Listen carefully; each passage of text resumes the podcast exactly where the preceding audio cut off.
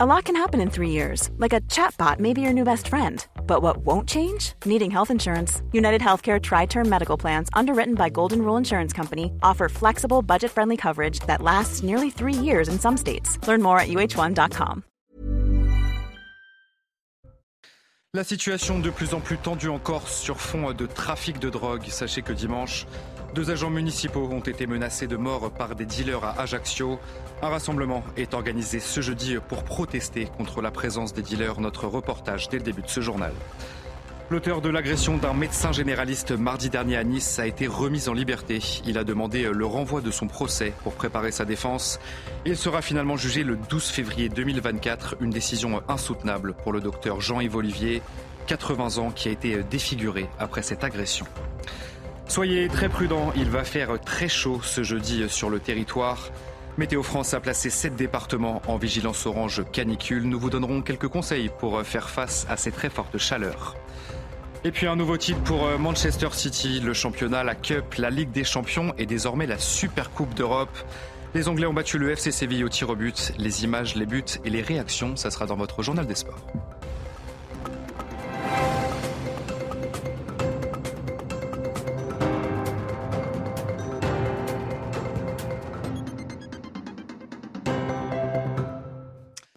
Bonsoir à tous, très heureux de vous retrouver sur CNews pour l'édition de la nuit. L'inquiétude monte en Corse face au trafic de drogue. Deux agents municipaux ont été menacés de mort à Ajaccio par les dealers. C'était dimanche alors qu'ils effectuaient leur tournée matinale. Depuis plusieurs années maintenant, la Corse est confrontée à un trafic de drogue grandissant. Christina Luzzi. Les deux adjoints de la ville qui ont révélé cette affaire sur les réseaux sociaux ont accompagné les agents de propreté sur leur tournée afin de leur apporter leur soutien, mais également pour envoyer un message fort aux dealers. Euh, et s'il faut retourner tous les jours sur les lieux avec nos agents, nous y retournerons. Euh, il n'y aura aucune zone de non-droit à Ajaccio, euh, comme je l'ai dit. Nous sommes depuis longtemps attelés à faire de ces quartiers des lieux conviviaux, des lieux de vie, et il est hors de question que certains individus viennent troubler l'ordre. En dépit d'importants travaux de rénovation urbaine réalisés par la mairie, un habitant du quartier qui a préféré garder l'anonymat nous confiait y avoir vu les conditions de vie se dégrader. C'est scandaleux, mais c'est pas vraiment surprenant. Hein. Ça fait quelques années on, on sent un changement dans ces quartiers. Hein. Il y a eu une, forte population étrangère qui est arrivée, qui, n'arrive pas, qui peut pas s'assimiler, et, forcément on se sent plus vraiment en Corse dans ce quartier comme dans d'autres et, ça génère des, nouveaux problèmes de société comme on, comme on voit sur le continent et, et, on aimerait bien que ça ne devienne pas pareil ici. En novembre dernier, le procureur de la République, Nicolas Sept, annonçait le démantèlement d'un point de deal dans ce secteur de la ville. Un trafic qualifié de véritable stand à ciel ouvert alimentant tout le bassin ajaxien et estimé à près d'un demi-million d'euros. Durant quelques semaines, les agents de la propreté urbaine seront accompagnés par la police municipale lors de leur tournée matinale. Et sachez que ce jeudi, plusieurs mouvements nationalistes et associations ont annoncé qu'ils participeraient à un rassemblement contre justement les trafics de drogue. Le rendez-vous a été donné à 17h devant l'école des Cannes à Ajaccio. Et justement, dans ce contexte, les autorités ont procédé ce mercredi à une saisie record de drogue à Ajaccio. Plus de 100 kilos de résine de cannabis et près de 3 kilos de cocaïne ont été saisis à la descente d'un bateau. La drogue a ensuite été dissimulée dans deux véhicules. Les précisions de notre correspondante sur place, Christina Lutti. De mémoire d'enquêteur, c'est la plus importante saisie jamais réalisée en Corse, confirme le procureur d'Ajaccio Nicolas Sept. À ce stade, ce sont plus de 100 kilos de résine de cannabis et près de 3 kilos de cocaïne qui ont été saisis à la descente d'un navire de la Corsica Linea. La drogue a été dissimulée dans deux véhicules, dont un appartenant à un marin qui a été arrêté au volant d'un véhicule de luxe dans lequel 70 kilos de drogue ont été retrouvés. Ça faisait un petit moment que les enquêteurs suspectaient des compromissions et des complicités possibles de la part de marins des compagnies de transport maritime pour permettre justement euh, l'acheminement des produits stupéfiants dans l'île, euh, même si ce moyen est loin d'être exclusif. Euh, quatre interpellations ont eu lieu hier et de nouvelles interpellations ont eu lieu ce matin encore.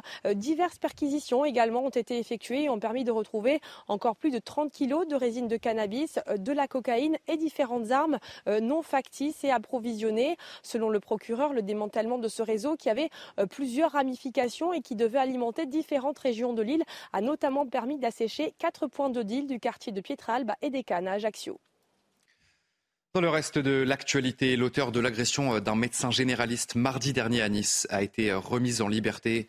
Il a demandé le renvoi de son procès pour préparer sa défense. Il sera finalement jugé le 12 février 2024. Le docteur Jean-Yves Olivier, 80 ans, avait porté plainte après avoir reçu 7 points de suture au visage. Il avait été violemment frappé par cet homme de 45 ans alors qu'il contrôlait son arrêt maladie. Le récit d'Amina L'audience aura donc lieu en février 2024. Six mois durant lesquels l'agresseur du médecin niçois n'aura pas le droit de quitter le territoire des Alpes-Maritimes ni d'approcher l'octogénaire, insuffisant pour rassurer le médecin, abasourdi par la nouvelle.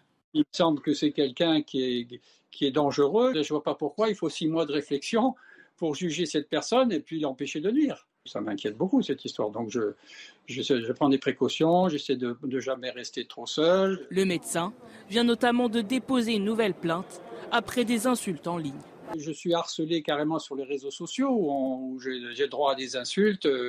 On, me prétend que je suis un mauvais médecin maintenant alors que jusqu'à présent sur les réseaux sociaux j'étais très apprécié. Poursuivi pour des violences aggravées, l'homme de 45 ans a demandé le renvoi de son dossier pour pouvoir préparer sa défense. Un renvoi avec une mise en liberté, ça peut paraître effectivement une mesure un peu, je dirais, un peu laxiste. Ça ne veut pas dire que le jour du jugement, il n'y aura pas une peine ferme. Il est possible qu'il soit condamné effectivement à de l'emprisonnement ferme compte tenu de la gravité des faits. Traumatisé par l'agression, le médecin avait bénéficié d'une incapacité totale de travail de 10 jours. Et puis on va parler euh, de la situation catastrophique à Marseille, où les trafics de drogue et les règlements de compte n'en finissent plus. En six mois, la ville recense autant de morts qu'au cours de toute l'année 2022 depuis le début du mois d'août. La cité phocéenne enregistre près d'un mort tous les deux jours et pas plus tard qu'hier, eh bien, un homme d'une trentaine d'années a été abattu euh, par un tir en pleine tête. Charlotte Gorzala, Nicolas Fontaine avec Sarah Fenzari. Grenoble, Lyon, Marseille ou même Cavaillon, cette année la France fait face à une augmentation de la violence. Depuis le début de l'année, dans la deuxième ville de France, près de 35 personnes ont perdu la vie lors d'affrontements entre bandes rivales sur fond de trafic de drogue. Longtemps cantonnée au quartier nord, cette violence s'est généralisée à l'ensemble de la ville. Donc maintenant, il n'y a plus de, lieu dit de, règlement de compte en fait. Avant, ben, on se réglait à, coup de poing ou à, à coup de batte. Et maintenant, ben, automatiquement, on, on se règle à coup de calibre. Dernier événement en date ce mardi, un homme âgé d'une trentaine d'années a été tué par balle dans un quartier populaire du nord de Marseille. Il s'agit du huitième mort par arme à feu dans la seconde ville de France depuis le début du mois d'août. Ça fait une quinzaine de jours. Euh, c'est tous les soirs, tous les soirs, tous les soirs, des, plusieurs coups de feu dans, les cités marseillaises. On a des blessés par balle et on a de nombreux euh, décès euh, par arme à feu. Et face à ça, on a des policiers qui, il faut le reconnaître en ce moment, sont, sont assez désemparés, sont dans un désarroi profond. Dans la cité phocéenne, les forces de l'ordre sont dépassées. Désormais, ce ne sont plus deux, mais bien plusieurs clans qui s'affrontent au quotidien. On en vient à ce nouveau refus d'obtempérer qui tourne au drame. Les faits se sont produits ce mardi à Sainte-Hélène en Gironde. Deux touristes suisses âgés de 21 ans sont décédés. Un homme au volant d'une voiture a refusé de se soumettre à un contrôle de gendarmerie. Et lors de sa fuite, c'est bien, il a percuté un autre véhicule, tuant les deux passagers à bord. Le récit de Mathilde Ibanez. Un refus d'obtempérer qui se termine en drame. Les faits se sont déroulés lundi dans la soirée à Sainte-Hélène en Gironde. Un homme au volant d'une voiture refuse de se soumettre à un contrôle de gendarmerie. Sur sa route, il percute un autre véhicule immatriculé en Suisse, tuant deux jeunes femmes de 21 ans en vacances dans la région selon le quotidien régional Sud-Ouest. On a encore une fois euh, les conséquences d'un refus d'obtempérer en sachant que j'ai envie de parler plutôt de, criminels de la route, hein, qui prennent tous les risques, les risques de, renverser un policier, les risques de, renverser un piéton ou de ôter la vie de, personnes euh, qui arrivent à contresens et c'est ce qui s'est passé. Le conducteur, âgé de 38 ans, conduisait sans permis. Il a été testé positif au dépistage d'alcool et de stupéfiants et était déjà connu pour des précédentes infractions routières. Je me demande même s'il ne faudrait pas euh, carrément euh, euh, créer une, infraction pénale déterminée par le refus d'obtempérer. C'est-à-dire que le refus d'obtempérer est une circonstance aggravante de l'homicide routier, mais de la même façon que la conduite sans permis, de la même façon que, les stupéfiants. Alors est-ce qu'il ne faudrait pas créer une infraction autonome pour effectivement alourdir les sanctions en cas de refus d'obtempérer? L'homme a été placé en garde à vue. Une enquête a été ouverte par le parquet de Bordeaux. Direction euh, Lisieux, dans le Calvados, où deux jeunes hommes ont reconnu euh, s'être introduits dans le collège Pierre-Simon de la Place, où le, principal a été retrouvé sans vie vendredi dernier. Ces deux personnes, un mineur et un majeur, euh, avaient quitté les lieux avant l'arrivée du chef de l'établissement suite au déclenchement d'une alarme. L'autopsie réalisée sur le corps de Stéphane Vittel, 48 ans lundi, n'exclut ni l'intervention d'un tiers ni une cause naturelle de son décès. Le mystère reste donc entier sur la mort de ce proviseur de 48 ans. Les précisions de Tanguy du service police-justice. Les causes de la mort du proviseur du collège de Lisieux ne sont toujours pas connues. Lors d'une conférence de presse, le procureur de la République a indiqué que les deux jeunes gens qui y sont entrés ne s'y trouvaient plus au moment où le proviseur y est allé. Ils ont indiqué y être entrés par effraction après une soirée alcoolisée, mais avoir pris la fuite au moment où l'alarme s'est déclenchée. Cela a été corroboré par des relevés téléphoniques. Ils n'ont donc vraisemblablement pas été au contact du proviseur au moment où celui-ci a succombé à un arrêt cardiaque. L'autopsie de son côté n'a exclu aucune hypothèse. La mort peut être naturelle ou causée par un tiers. Elle a toutefois dévoilé que le proviseur présentait un œdème pulmonaire et une pathologie cardiovasculaire non traitée. Désormais, une information judiciaire est ouverte. L'enquête doit permettre de comprendre les causes exactes de la mort. Le procureur a indiqué qu'il n'était pas exclu que d'autres personnes aient été présentes dans le collège au moment des faits. Et puis on va parler euh, de nouveaux orages qui sont attendus euh, ce jeudi dans le centre et dans l'est euh, du pays. Météo France qui a placé sept départements en vigilance orange canicule. Sachez qu'une nouvelle vague de chaleur est donc attendue en France. Les températures pourraient atteindre par endroits les 40 degrés. Alors pour faire face à ces fortes chaleurs, eh bien, quels sont les bons gestes à adopter Élément de réponse avec Maxime Lavandier cette nuit. Cette semaine, la ville de Lyon reste écrasée par les fortes chaleurs. Un épisode caniculaire qui fait souffrir les Lyonnais. C'est vrai que c'est compliqué, euh, surtout quand on vit en appartement. Ça s'annonce encore très très chaud. C'est étouffant alors que j'ai eu la canicule dans d'autres villes de France, dans d'autres pays, et ça n'a pas été aussi dur. Placé en vigilance orange canicule, le département pourrait atteindre des températures allant jusqu'à 36 degrés. Face à cette chaleur et pour éviter les désagréments, certains ont quelques astuces. Pour se protéger, on boit, on reste à la maison et on met, le, et on met le ventilo et on ferme et on baisse les volets. Avec le petit bout de chou, on va se promener le matin. Et après l'après-midi, euh, on va rester peut-être un peu plus euh, enfermé. S'hydrater, un geste essentiel partant de canicule pour faire baisser la température du corps. Nous sommes des, animaux à sang euh, chaud et nous devons non pas nous adapter, mais maintenir notre température corporelle. On n'a pas le choix, on est obligé de rester à 37 degrés. Donc s'adapter à la canicule, ça veut dire veiller à ce que notre température ne monte pas. Les vagues de chaleur en France et en Europe sont de plus en plus chaudes et meurtrières. L'année dernière, plus de 60 000 décès étaient liés à la canicule, dont un peu plus de 4 000 en France. Et puis on va parler à présent de la situation extrêmement compliquée dans les services d'urgence. Une situation plus grave que l'été dernier, c'est ce qu'a affirmé le président de SAMU Urgence, Marc Noiset. Un été particulièrement compliqué également dans les services pédiatriques, notamment euh, en Ile-de-France. Un nourrisson de deux mois a même dû être transféré dimanche de Paris à Rouen, faute de lits disponibles dans les services de réanimation. Les précisions de Somaya Lalo.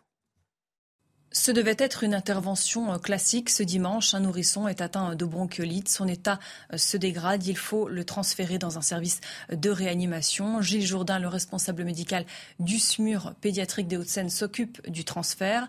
Il fait cinq fois le tour des services de réanimation pédiatrique d'Île-de-France, mais ne trouve aucune place.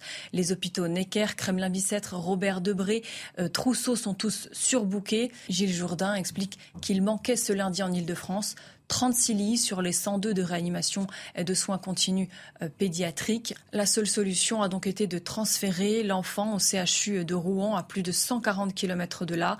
Euh, ce transfert inédit de surcroît en dehors d'une épidémie de bronchiolite illustre les difficultés auxquelles sont confrontés patients et soignants.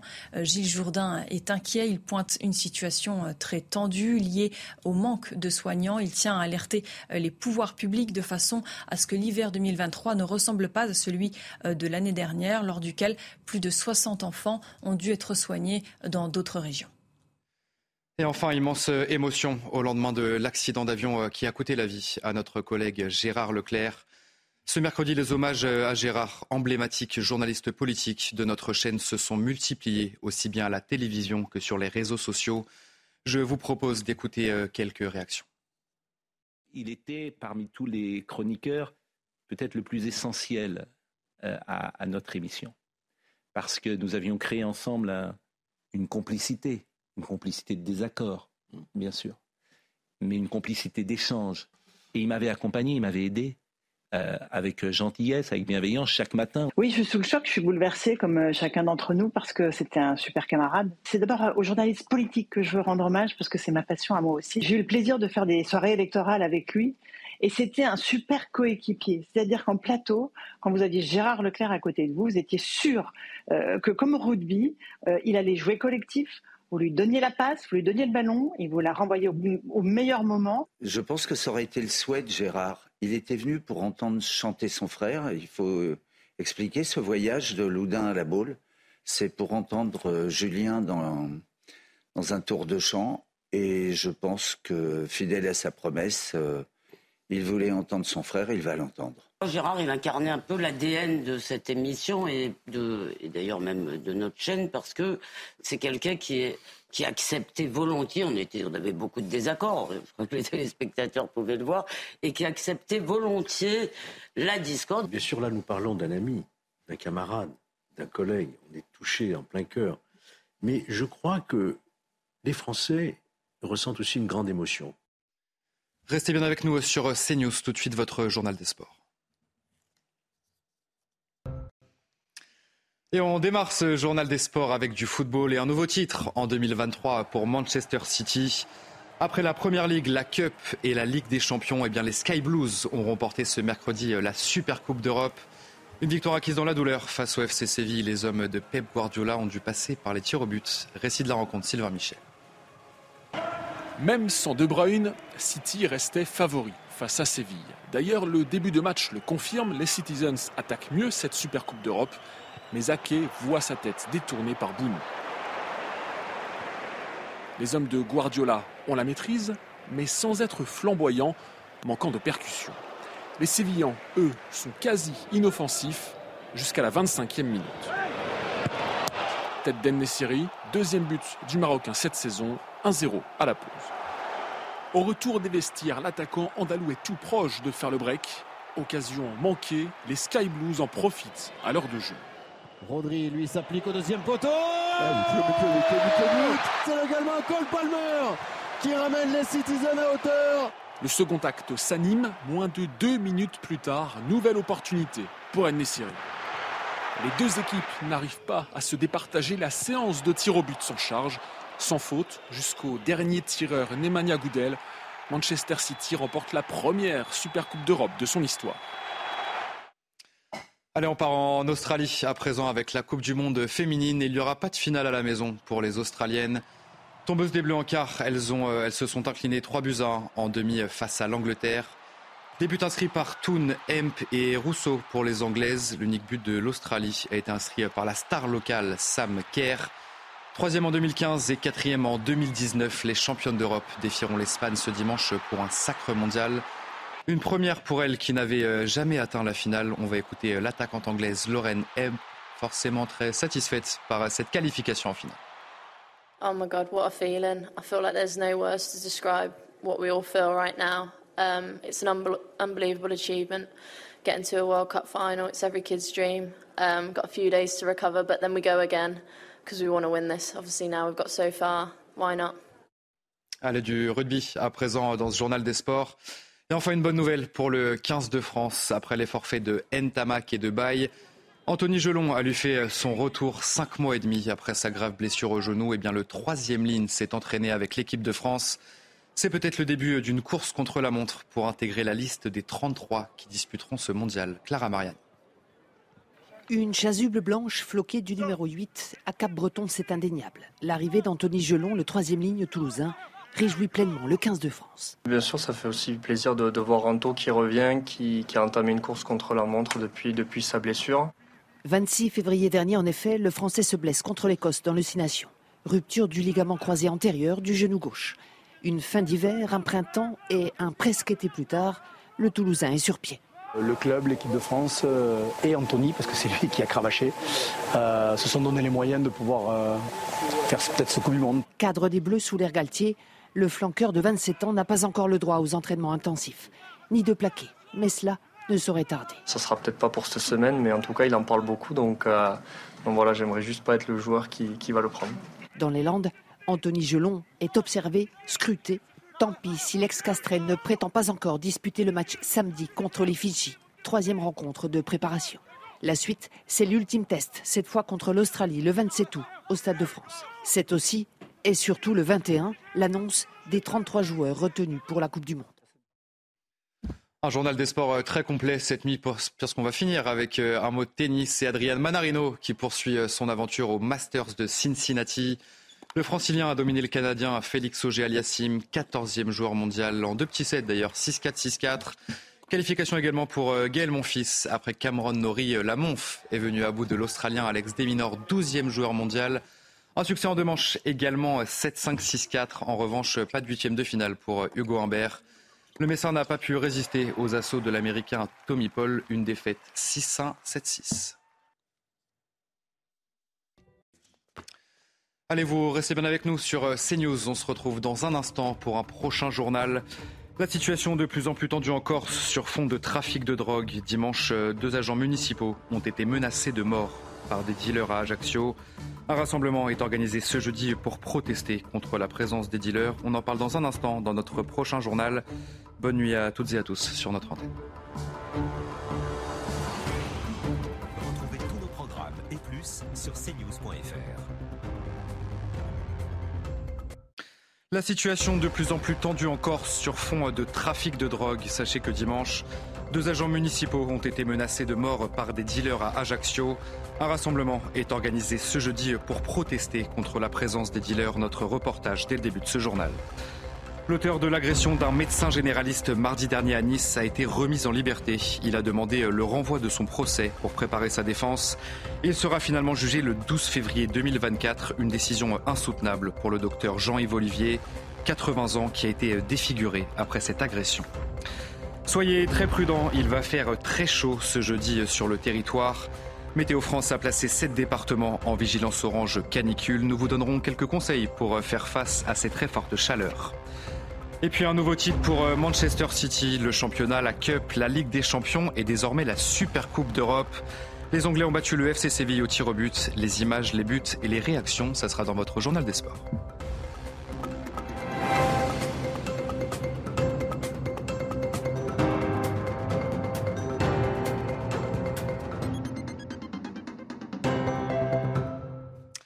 Bonsoir à tous, très heureux de vous retrouver euh, sur CNews pour l'édition de la nuit. L'inquiétude monte en Corse face au trafic de drogue. Deux agents municipaux ont été menacés de mort à Ajaccio par euh, les dealers. C'était dimanche alors qu'ils effectuaient leur tournée matinale. Depuis plusieurs années maintenant, la Corse est confrontée à un trafic de drogue grandissant. Christina Luzzi.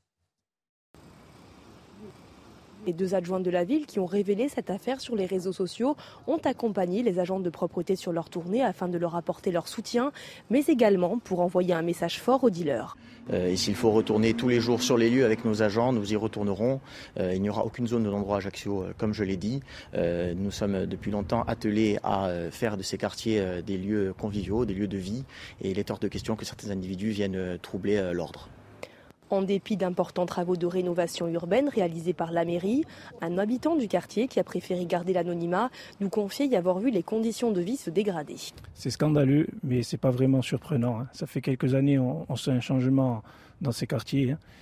Il y a eu une, forte population étrangère qui est arrivée, qui, n'arrive pas, qui peut pas s'assimiler, et, forcément on se sent plus vraiment en Corse dans ce quartier comme dans d'autres et, ça génère des, nouveaux problèmes de société comme on, voit sur le continent et, on aimerait bien que ça ne devienne pas pareil ici.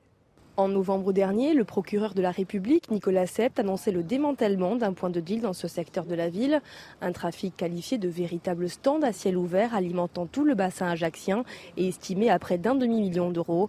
Durant quelques semaines, les agents de la propreté urbaine seront accompagnés par la police municipale lors de leur tournée matinale.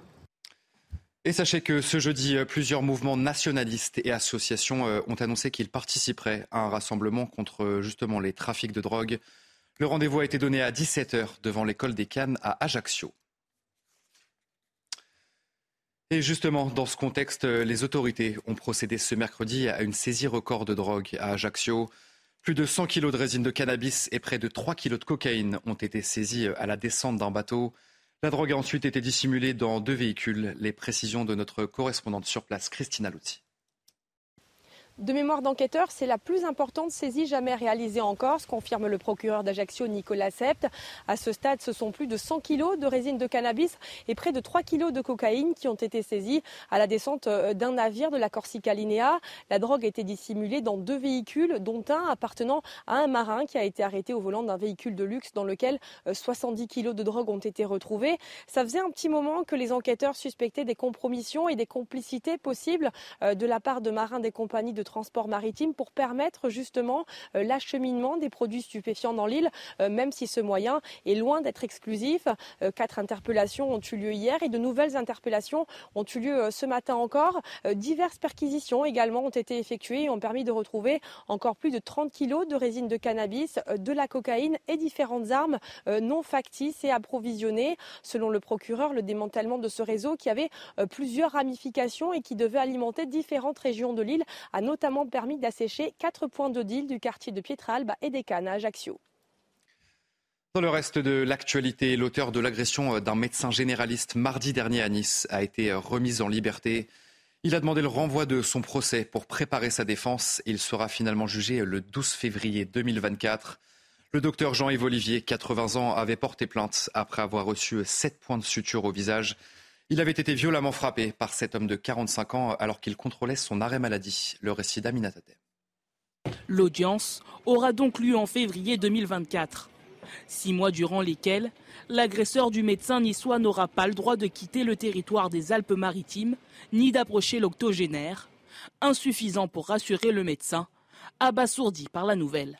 Il me semble que c'est quelqu'un qui est, qui est dangereux. Je ne vois pas pourquoi il faut six mois de réflexion pour juger cette personne et puis l'empêcher de nuire. Ça m'inquiète beaucoup cette histoire. Donc je, je, prends des précautions, j'essaie de ne jamais rester trop seul. Le médecin vient notamment de déposer une nouvelle plainte après des insultes en ligne. Je suis harcelé carrément sur les réseaux sociaux où, j'ai droit à des insultes. On, on, me prétend que je suis un mauvais médecin maintenant alors que jusqu'à présent sur les réseaux sociaux j'étais très apprécié. Poursuivi pour des violences aggravées, l'homme de 45 ans a demandé le renvoi de son dossier pour pouvoir préparer sa défense. Un renvoi avec une mise en liberté, ça peut paraître effectivement une mesure un peu, je dirais, un peu laxiste. Ça ne veut pas dire que le jour du jugement, il n'y aura pas une peine ferme. Il est possible qu'il soit condamné effectivement à de l'emprisonnement ferme compte tenu de la gravité des faits. Traumatisé par l'agression, le médecin avait bénéficié d'une incapacité totale de travail de 10 jours. Et puis on va parler euh, de la situation catastrophique à Marseille, où les trafics de drogue et les règlements de compte n'en finissent plus. En six mois, la ville recense autant de morts qu'au cours de toute l'année 2022 depuis le début du mois d'août. La cité phocéenne enregistre près d'un mort tous les deux jours et pas plus tard qu'hier, eh un homme d'une trentaine d'années a été abattu par un tir en pleine tête. Charlotte Gorzala, Nicolas Fontaine avec Sarah Fenzari. Grenoble, Lyon, Marseille ou même Cavaillon, cette année, la France fait face à une augmentation de la violence.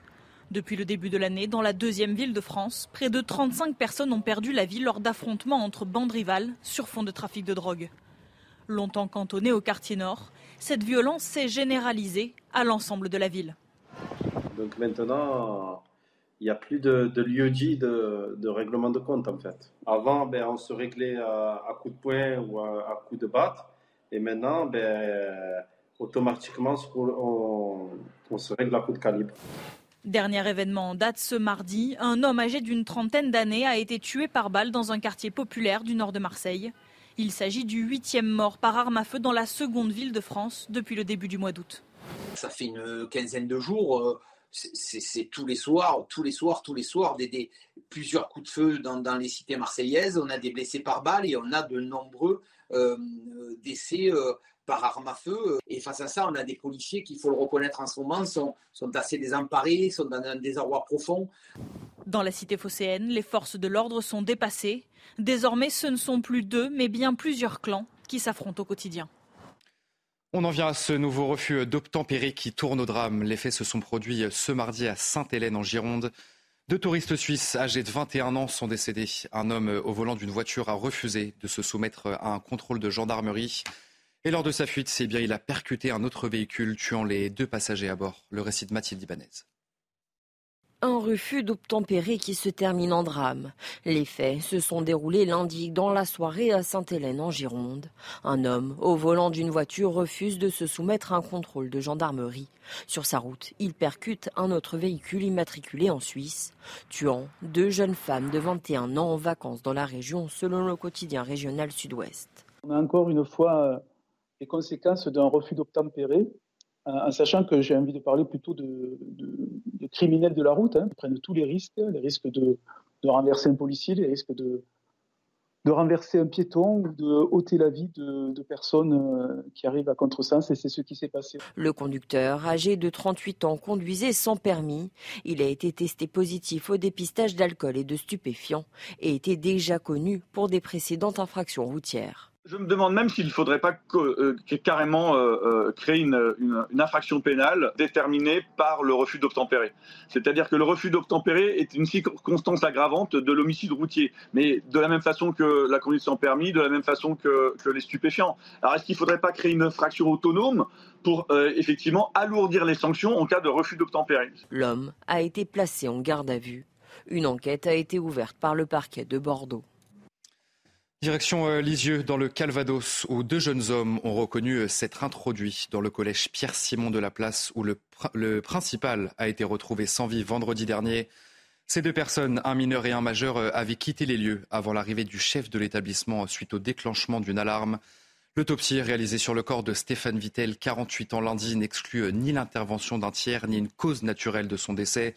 Le mystère reste donc entier sur la mort de ce proviseur de 48 ans. Les précisions de Tanguy Hamon du service police-justice. Les causes de la mort du proviseur du collège de Lisieux ne sont toujours pas connues. Lors d'une conférence de presse, le procureur de la République a indiqué que les deux jeunes gens qui y sont entrés ne s'y trouvaient plus au moment où le proviseur y est allé. Ils ont indiqué y être entrés par effraction après une soirée alcoolisée, mais avoir pris la fuite au moment où l'alarme s'est déclenchée. Cela a été corroboré par des relevés téléphoniques. Ils n'ont donc vraisemblablement pas été au contact du proviseur au moment où celui-ci a succombé à un arrêt cardiaque. L'autopsie de son côté n'a exclu aucune hypothèse. La mort peut être naturelle ou causée par un tiers. Elle a toutefois dévoilé que le proviseur présentait un œdème pulmonaire et une pathologie cardiovasculaire non traitée. Désormais, une information judiciaire est ouverte. L'enquête doit permettre de comprendre les causes exactes de la mort. Le procureur a indiqué qu'il n'était pas exclu que d'autres personnes aient été présentes dans le collège au moment des faits. Et puis on va parler euh, de nouveaux orages qui sont attendus euh, ce jeudi dans le centre et dans l'est euh, du pays. Météo France qui a placé sept départements en vigilance orange canicule. Sachez qu'une nouvelle vague de chaleur est donc attendue en France. Les températures pourraient atteindre par endroits les 40 degrés. Alors pour faire face à ces fortes chaleurs, eh bien, quels sont les bons gestes à adopter Élément de réponse avec Maxime Lavandier cette nuit. Cette semaine, la ville de Lyon reste écrasée par les fortes chaleurs. Un épisode caniculaire qui fait souffrir les Lyonnais. C'est vrai que c'est compliqué, euh, surtout quand on vit en appartement. Ça s'annonce encore très très chaud. C'est étouffant alors que j'ai eu la canicule dans d'autres villes de France, dans d'autres pays, et ça n'a pas été aussi dur. Placé en vigilance orange canicule, le département pourrait atteindre des températures allant jusqu'à 36 degrés. Face à cette chaleur et pour éviter les désagréments, certains ont quelques astuces. Pour se protéger, on boit, on reste à la maison et on met, le, et on met le ventilo et on ferme et on baisse les volets. Avec le petit bout de chou, on va se promener le matin. Et après l'après-midi, euh, on va rester peut-être un peu plus euh, enfermé. S'hydrater, un geste essentiel partant de canicule pour faire baisser la température du corps. Nous sommes des, animaux à sang euh, chaud et nous devons non pas nous adapter, mais maintenir notre température corporelle. On n'a pas le choix, on est obligé de rester à 37 degrés. Donc s'adapter à la canicule, ça veut dire veiller à ce que notre température ne monte pas. Les vagues de chaleur en France et en Europe sont de plus en plus chaudes et meurtrières. L'année dernière, plus de 60 000 décès étaient liés à la canicule, dont un peu plus de 4 000 en France.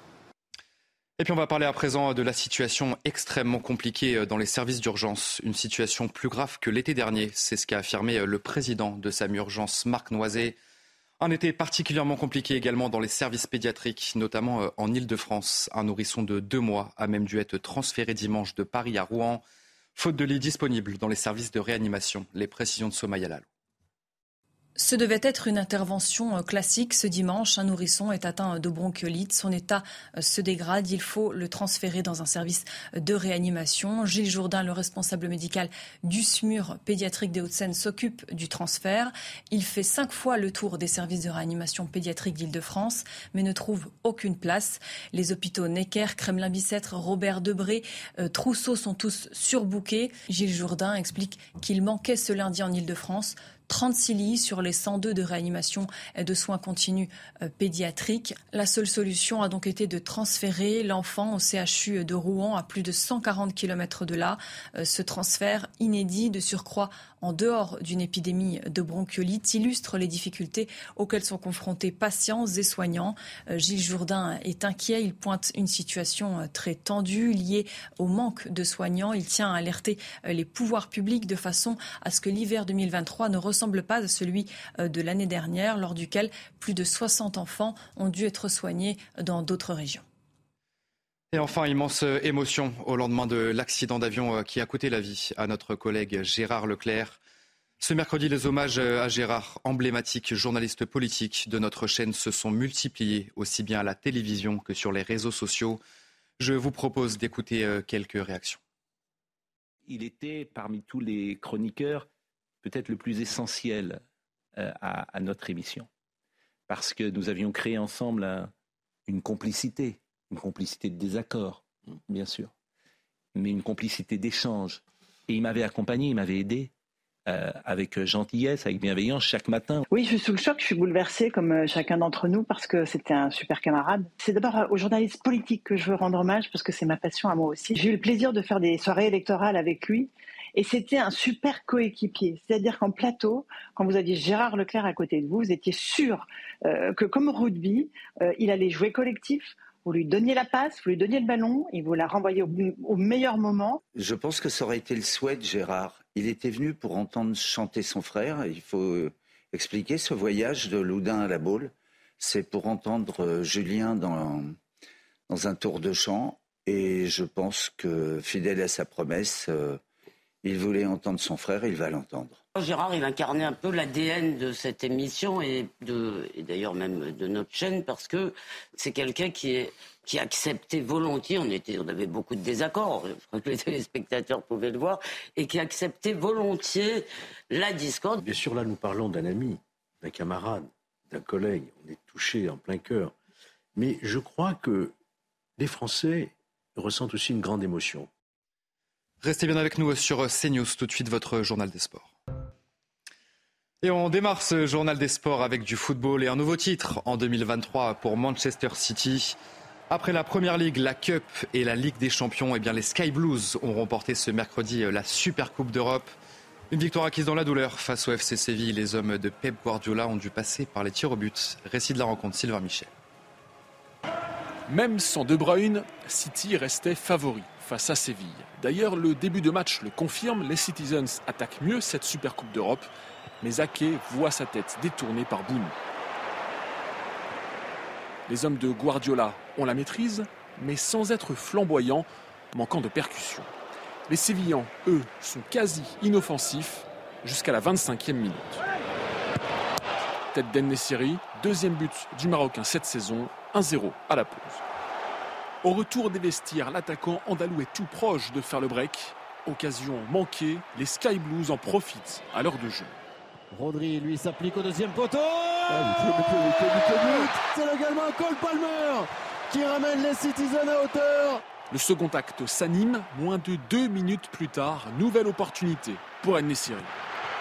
Les deux équipes n'arrivent pas à se départager. La séance de tir au but s'en charge. Sans faute, jusqu'au dernier tireur Nemanja Goudel, Manchester City remporte la première Super Coupe d'Europe de son histoire. Allez, on part en Australie à présent avec la Coupe du Monde féminine. Il n'y aura pas de finale à la maison pour les Australiennes. Tombeuses des Bleus en quart, elles, euh, se sont inclinées 3 buts 1 en demi face à l'Angleterre. Début inscrit par Toon, Hemp et Rousseau pour les Anglaises. L'unique but de l'Australie a été inscrit par la star locale Sam Kerr. Troisième en 2015 et quatrième en 2019, les championnes d'Europe défieront l'Espagne ce dimanche pour un sacre mondial. Une première pour elle qui n'avait euh, jamais atteint la finale. On va écouter euh, l'attaquante anglaise Lauren M. forcément très satisfaite par cette qualification en finale. Oh my God, what a feeling. I feel like there's no words to describe what we all feel right now. Um, it's an un unbelievable achievement. Getting to a World Cup final, it's every kid's dream. Um, got a few days to recover, but then we go again because we want to win this. Obviously, now we've got so far. Why not? Allez, du rugby à présent dans ce journal des sports.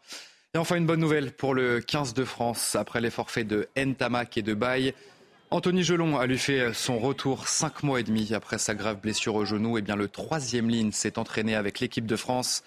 C'est peut-être le début d'une course contre la montre pour intégrer la liste des 33 qui disputeront ce mondial. Clara Marianne. Une chasuble blanche floquée du numéro 8 à Cap-Breton, c'est indéniable. L'arrivée d'Anthony Gelon, le troisième ligne toulousain, réjouit pleinement le 15 de France. Bien sûr, ça fait aussi plaisir de, voir Anto qui revient, qui, a entamé une course contre la montre depuis, depuis sa blessure. 26 février dernier, en effet, le Français se blesse contre l'Écosse dans le Six Nations. Rupture du ligament croisé antérieur du genou gauche. Une fin d'hiver, un printemps et un presque été plus tard, le Toulousain est sur pied. Le club, l'équipe de France euh, et Anthony, parce que c'est lui qui a cravaché, euh, se sont donné les moyens de pouvoir euh, faire peut-être ce Coupe du Monde. Cadre des Bleus sous l'air Galtier, le flanqueur de 27 ans n'a pas encore le droit aux entraînements intensifs, ni de plaquer. Mais cela ne saurait tarder. Ça sera peut-être pas pour cette semaine, mais en tout cas, il en parle beaucoup. Donc, donc voilà, j'aimerais juste pas être le joueur qui, qui va le prendre. Dans les Landes, Anthony Gelon est observé, scruté Tant pis si l'ex-Castrel ne prétend pas encore disputer le match samedi contre les Fidji. Troisième rencontre de préparation. La suite, c'est l'ultime test, cette fois contre l'Australie le 27 août au Stade de France. C'est aussi, et surtout le 21, l'annonce des 33 joueurs retenus pour la Coupe du Monde. Un journal des sports euh, très complet cette nuit parce qu'on va finir avec euh, un mot de tennis et Adrian Manarino qui poursuit euh, son aventure au Masters de Cincinnati. Le francilien a dominé le Canadien Félix Auger-Aliassime, 14e joueur mondial en deux petits sets d'ailleurs, 6-4, 6-4. Qualification également pour euh, Gaël Monfils. Après Cameron Norrie, euh, la Monf est venu à bout de l'Australien Alex Deminor, 12e joueur mondial. Un succès en deux manches également 7-5, 6-4. En revanche, pas de huitième de finale pour euh, Hugo Humbert. Le Messin n'a pas pu résister aux assauts de l'Américain Tommy Paul. Une défaite 6-1, 7-6. Allez, vous restez bien avec nous sur euh, CNews. On se retrouve dans un instant pour un prochain journal. La situation de plus en plus tendue en Corse sur fond de trafic de drogue. Dimanche, euh, deux agents municipaux ont été menacés de mort par des dealers à Ajaccio. Un rassemblement est organisé ce jeudi pour protester contre la présence des dealers. On en parle dans un instant dans notre prochain journal. Bonne nuit à toutes et à tous sur notre antenne. Hey, it's Paige DeSorbo from Giggly Squad. High quality fashion without the price tag. Say hello to Quince. I'm snagging high-end essentials like cozy cashmere sweaters, sleek leather jackets, fine jewelry, and so much more. With Quince being 50 to 80% less than similar brands. And they partner with factories that prioritize safe, ethical, and responsible manufacturing. I love that. Luxury quality within reach. Go to quince.com slash style to get free shipping and 365 day returns on your next order. Quince.com slash style.